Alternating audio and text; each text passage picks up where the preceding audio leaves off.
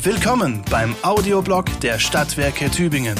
Schau mit uns hinter die Kulissen, erlebe spannende Einblicke und aktuelle Geschichten.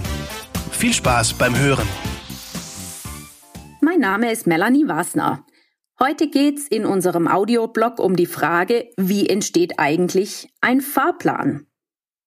Mal eben schnell den Fahrplan planen. Es ist ein bisschen wie Bundesliga. Experte ist, wer vom Spielfeldrand zuschaut. Oder beim Thema Verkehrsplanung, wer mitfährt, hat Recht.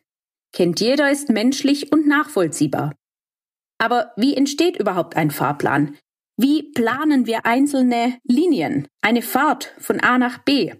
So viel sei schon verraten. Es ist ein Prozess, ein langer Prozess. Mal angenommen, wir bauen eine neue Stadt und brauchen einen funktionierenden ÖPNV dazu. Der Verkehrsplaner bekommt glänzende Augen und schlägt eine neue Seite im Blog auf. Wo leben die Menschen? Wo arbeiten sie? Wann stehen sie auf, fahren zur Arbeit, zur Schule und zum Einkaufen? Wir würden die Strecken in den neuen Stadtplan einzeichnen und schauen, wo sie sich überschneiden und wann die meisten Überschneidungen sind. Dann würden wir den Fahrplan mit den notwendigen, gerne auch monströsen Finanzmitteln im Hintergrund so planen, dass möglichst viele Menschen zur richtigen Uhrzeit bequem von A nach B kommen. Das ist Theorie. Und in der Praxis? In der Praxis existiert, wie in Tübingen bereits seit bald drei Jahrzehnten, ein Busnetz mit festen Linien und Streckenverläufen. Das hat erstmal einen hohen Wert. Verlässlichkeit, Orientierung, Beständigkeit, Werte, die beispielsweise ein Pendler auf dem Weg zur Arbeit prinzipiell schätzt. Für den Verkehrsplaner heißt das, wenn Bedarf ist, wird so ein vorhandenes Netz nachgesteuert, also verbessert. Das geschieht zum Beispiel dann, wenn ein neues Quartier entsteht. In Tübingen ist das ja bekanntermaßen häufig und in rasanter Geschwindigkeit vorgekommen.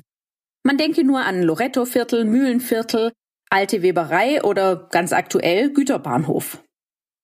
Wir wollen uns den Prozess am Beispiel alte Weberei anschauen. Ein neues Viertel entsteht, nahe am Wohnbestand, aber doch so groß, dass der Verkehrsplaner ans Reißbrett muss. Es stellt sich dann die Frage, wie lässt sich der Mobilitätsbedarf mit dem bestehenden Netz abdecken? Brauchen wir eine neue Linie? Haltestellen, klar, die sind Teil der städtebaulichen Planung. Wie lassen sich zusätzliche Strecken in vorhandene Linien integrieren? Das ist dann wirkliche strategische Planungsarbeit. Sind Antworten gefunden, folgt die operative Planung, also die Fahrplanung. Und dann kommt der Fahrplan. Die Verkehrsplaner haben schon einige Monate vor Bezug der alten Weberei den Bedarf ermittelt. Bravo! Jetzt folgt die operative Fahrplanung. Dazu wird festgelegt, welche Takte wir in welchem Zeitraum fahren werden. Ganz wichtig ist dabei die sogenannte Fahrplanlage also die genauen Abfahrtszeiten der Busse an einem ganz bestimmten Punkt. Diese entscheiden darüber, ob Linien, die sich ergänzen, auch tatsächlich zusammenpassen und ob Anschlüsse funktionieren. Ein Beispiel. In Richtung Lustnau ergänzen sich die Linien 1 und 7. Deshalb ist die Fahrplanlage, also die Abfahrtszeit beider Linien am Busbahnhof so gewählt, dass die Fahrtenfolge stimmt.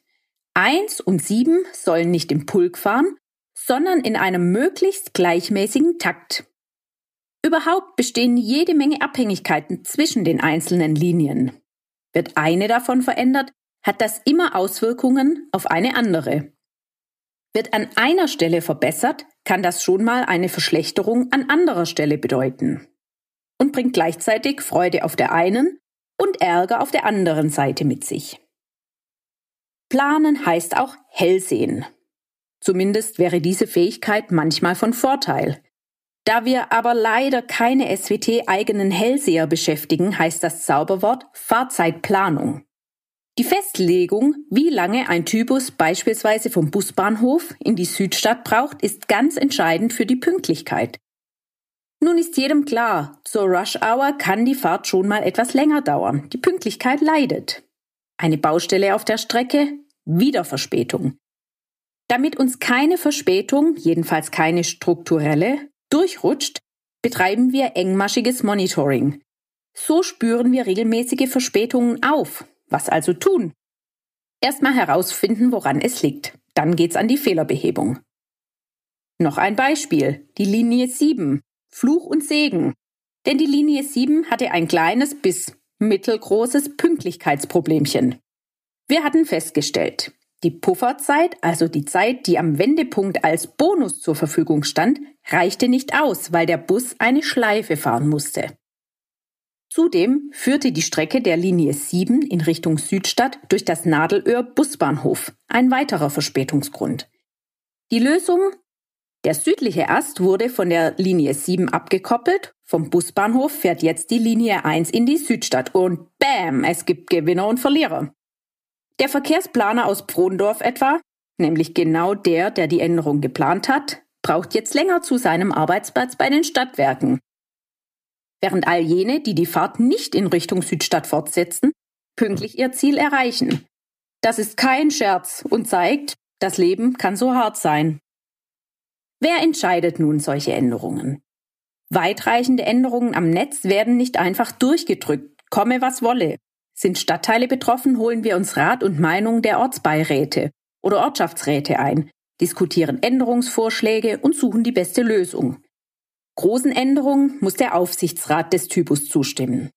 Abhängigkeiten, ein funktionierendes Netz, Nachbesserungen bei Bedarf. Klar, dass es dabei immer Gewinner und Verlierer gibt. Denn letztlich muss jeder Fahrgast ja seine individuellen Anforderungen, sprich Fahrziele und Zeiten befriedigen. Unser Ziel ist es, dass am Ende mehr Fahrgäste von einer Änderung profitieren als andersrum. Eigentlich ganz einfach, oder? Das war der Audioblog der Stadtwerke Tübingen. Vielen Dank fürs Zuhören.